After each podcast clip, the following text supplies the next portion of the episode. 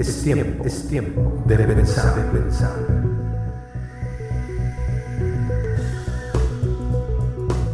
Muchacho, estudio. La unidad del espíritu, ¿no? La unidad de la iglesia como tal.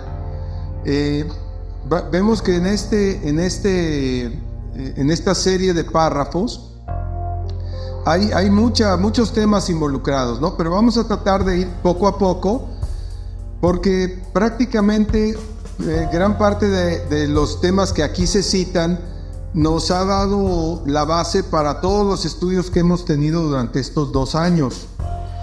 Eh, ¿Por qué? Porque de alguna manera necesitamos conocer a Dios, en eso hemos invertido ya bastantes semanas en estar hablando de todos los temas relativos a Dios. Ahora vamos a hablar un poco más de lo que somos como, como iglesia, ¿no? Pero esta carta de Efesios, eh, escrita por el apóstol Pablo, aquí también él habla de un ruego, ¿no? De un ruego, ahí en el verso 1, donde nos dice que nos ruega que andemos como es digno de la vocación con la que fuimos llamados. ¿Cuál es esa vocación? Pues el ser discípulos del Señor, ¿verdad? Entonces, este ruego, esta exhortación que el apóstol Pablo nos hace, es, como dice el verso 2, que andemos en toda humildad y mansedumbre. Ya vimos que son parte de las características de Cristo mismo, la humildad y la mansedumbre, ¿no? Entonces, de alguna manera esto nos va llevando, pero ya entramos en un, en un segmento o en una parte donde debemos soportarnos los unos a los otros con paciencia. Es lo que dice ahí el verso 2. Y, y este soportando nos habla tanto de tolerarnos como de apoyarnos, ¿no? Es, tiene una dualidad ese, esa, e, este eh, vocablo de soportar, ¿verdad? Puede ser que tú eh, toleras o recibes a las personas que son parte de tu iglesia, pero también que puedes aportarles eh, un soporte, que puedes darles un, un apoyo, ¿verdad? Y eso es lo que es la iglesia del Señor. estamos unidos en el Señor para ayudarnos unos a otros a crecer en la fe.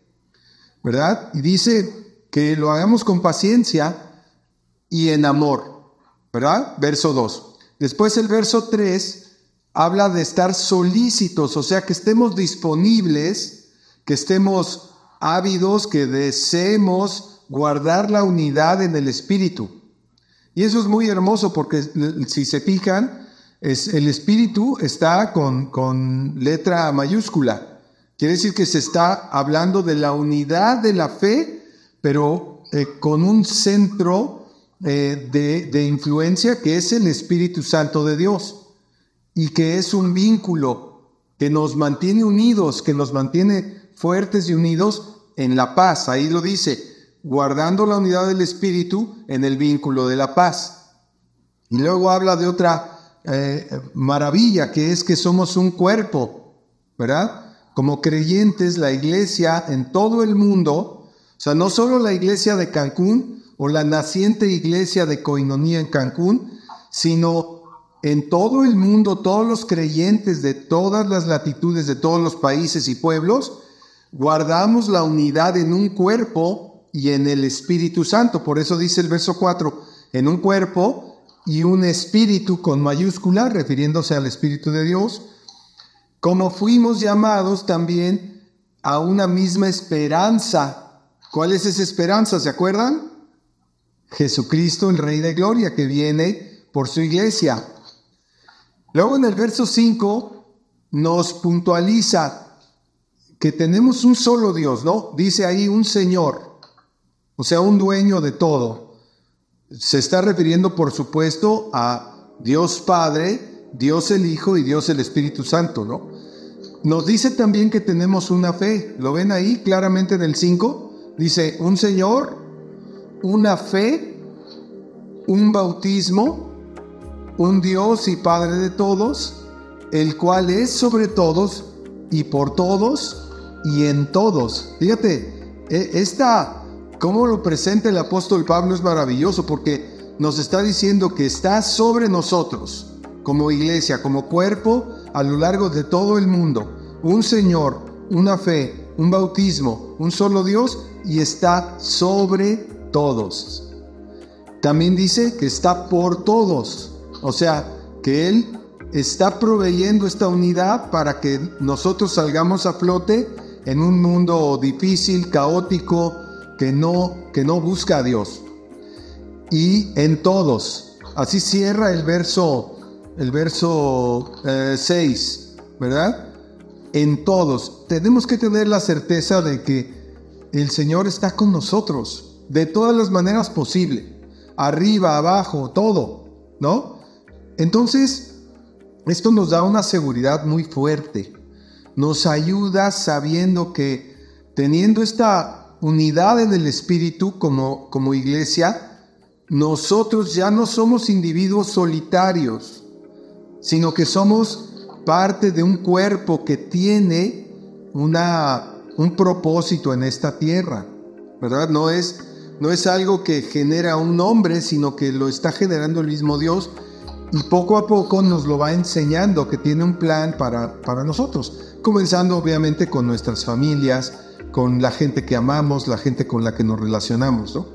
Pero ya entendiendo que somos un cuerpo en el Señor, ¿no? Un cuerpo espiritual, ya estamos unidos a Él. De alguna manera somos uno, uno solo en el Señor. Y tenemos un Señor, una fe, un bautismo y un Dios y Padre de todos. Esto es a lo que algunos pastores le llaman el sentido de pertenencia, ¿verdad? Donde, donde Dios te está, de alguna, de alguna manera, te está reafirmando que perteneces, que pertenecemos a su reino eterno en esta tierra. Y no éramos merecedores de ello, pero Dios lo concede. ¿Con base en qué? pues en el arrepentimiento y la fe que alguna vez le expresamos al Señor, en nuestra conversión hacia de nuestros malos caminos para rendirnos a Dios y tener a Cristo como la figura central de, del plan de Dios, ¿no? Entendiendo que Dios es, son tres personas en una, ¿no? Pero es un solo Dios. Entonces, después cambia, cambia la perspectiva en el verso 7 porque en el verso 7 dice, pero a cada uno de nosotros fue dada la gracia, o sea, que fuimos admitidos en, en el cuerpo de Cristo por gracia, por ese favor inmerecido que Dios nos dio, conforme a la medida del don de Cristo. O sea, conforme a ese amor que Cristo mostró en la cruz, a esa medida nos dio la oportunidad de estar injertados en el cuerpo del Señor sin merecerlo, ¿verdad? Ahora bien, dice el verso 8, por lo cual dice, y aquí se refiere concretamente a lo que Jesús hizo eh, en el momento de su resurrección, ¿verdad? Dice, subiendo a lo alto, llevó cautiva la cautividad y dio dones a los hombres. Entonces, eh, eh, esto abre como un paréntesis muy importante que lo entendamos porque en este pasaje el Señor nos está haciendo patente y muy claro, porque es muy claro que, que Cristo ascendió a los cielos y llevó cautiva la cautividad que era nuestra. O sea, el hecho de que nosotros fuéramos prisioneros o esclavos del pecado. Por eso dice que llevó cautiva la cautividad. ¿Verdad? No es un juego de palabras es verdaderamente la, la obra que Jesús ha hecho por todos los que somos sus discípulos a lo largo de todo el mundo, ¿no? Entonces, y después dice que derivado de esto también le dio dones a los hombres. Ahí lo dice la segunda parte del verso 8.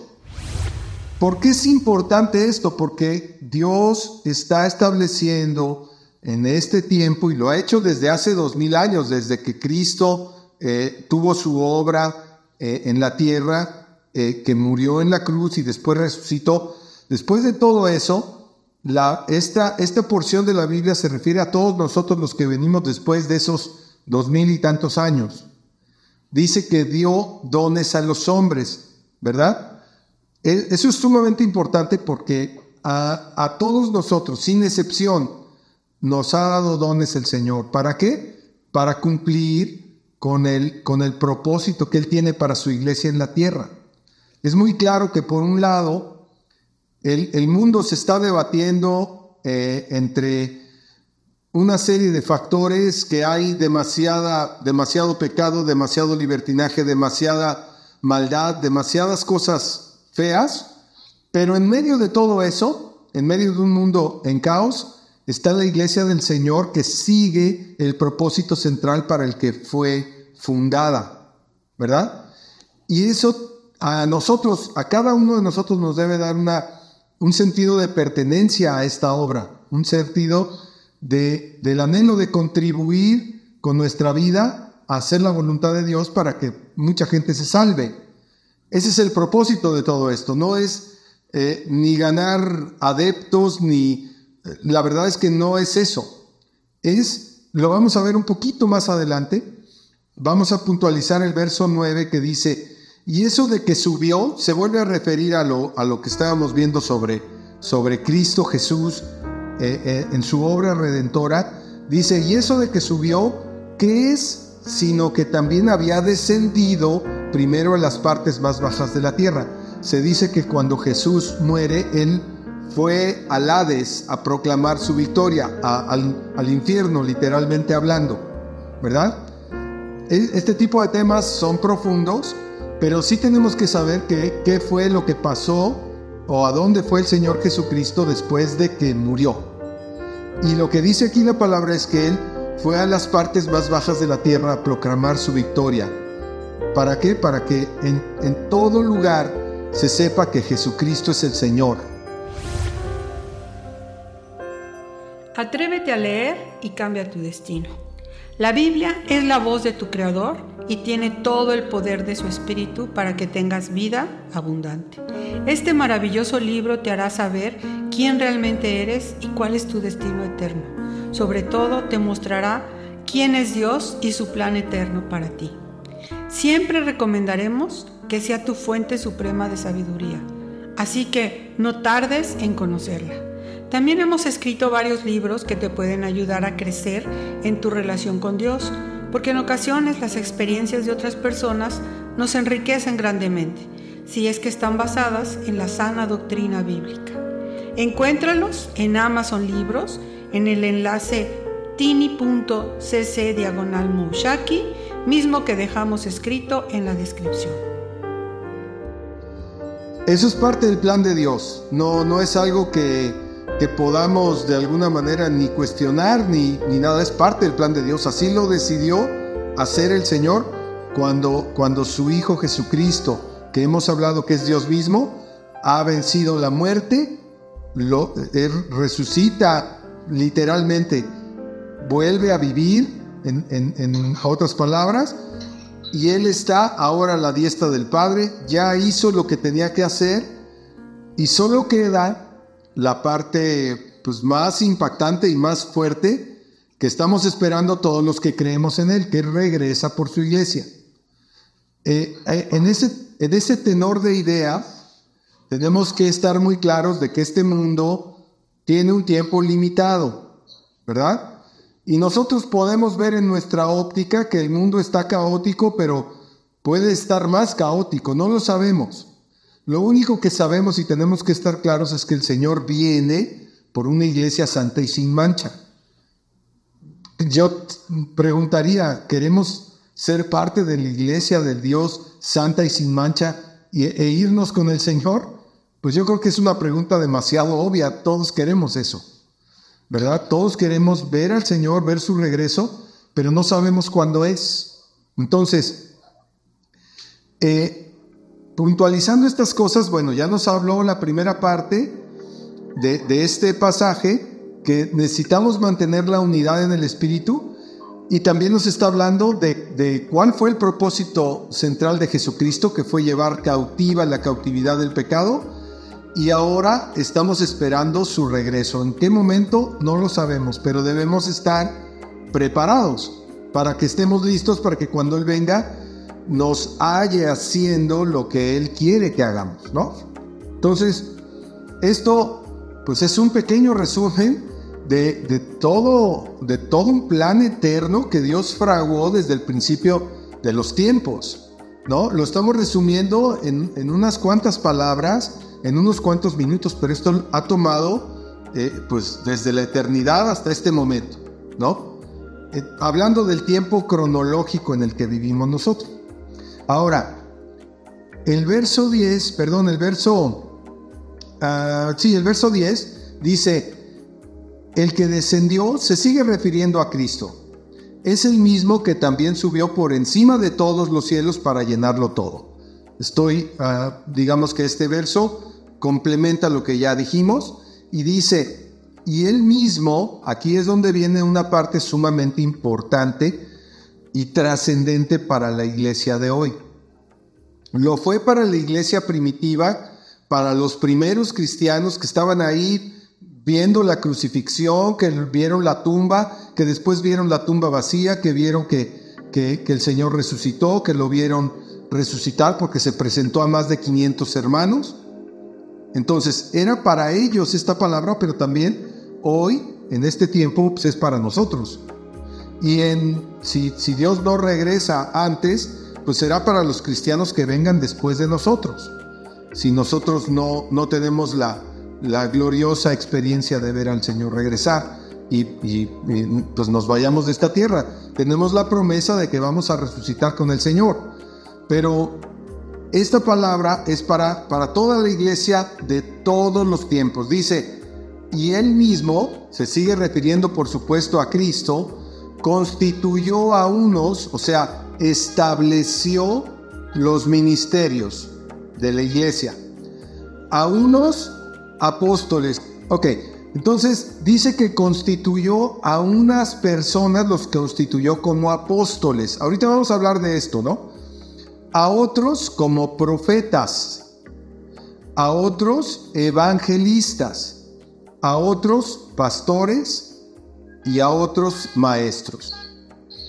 Entonces, Aquí el, asunto tiene que ver con que dentro de este plan global de Dios, pues Él constituyó unos apóstoles. Ahí está claramente los doce apóstoles que el Señor constituyó y, y también al apóstol Pablo, que la palabra apóstol viene a representar a aquellos que son enviados para una tarea específica, ¿verdad? Eh, en este caso podemos ver que todos los apóstoles, después de Jesús, pues hicieron su obra y plantaron muchas iglesias en muchos lugares, ¿verdad? Así también el apóstol Pablo y, y Lucas, que también fue apóstol, que no fue de los doce originales, pero ellos fueron enviados, por eso dice la palabra apóstoles. En este tiempo, en este tiempo en que estamos viviendo hoy, algunos hermanos de algunas congregaciones afirman que ya los apóstoles en este tiempo ya no, ya no operan, ¿verdad? Eh, otros eh, opinan que sí. Eh, sin embargo, puede que haya alguna confusión, pero en la iglesia pues nos, nos regimos por esta escritura, ¿verdad? Sin embargo, puede ser y cabe la posibilidad de que solo esté hablando de aquellos apóstoles y ya no va a haber más apóstoles, ¿no?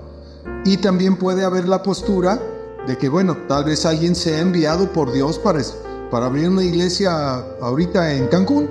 Vamos a, vamos a ponerlo así. Eh, yo no me pongo ese título, ni mucho menos. Eso es algo que Dios lo va a establecer, ¿verdad? Pero hay que ser congruentes con las dos tendencias de interpretación de esta, de esta escritura, ¿no? Eh, mm, lo, que, lo que parece que quiere decir este texto es que son funciones específicas que Dios ha asignado para que su iglesia crezca a lo largo de los tiempos.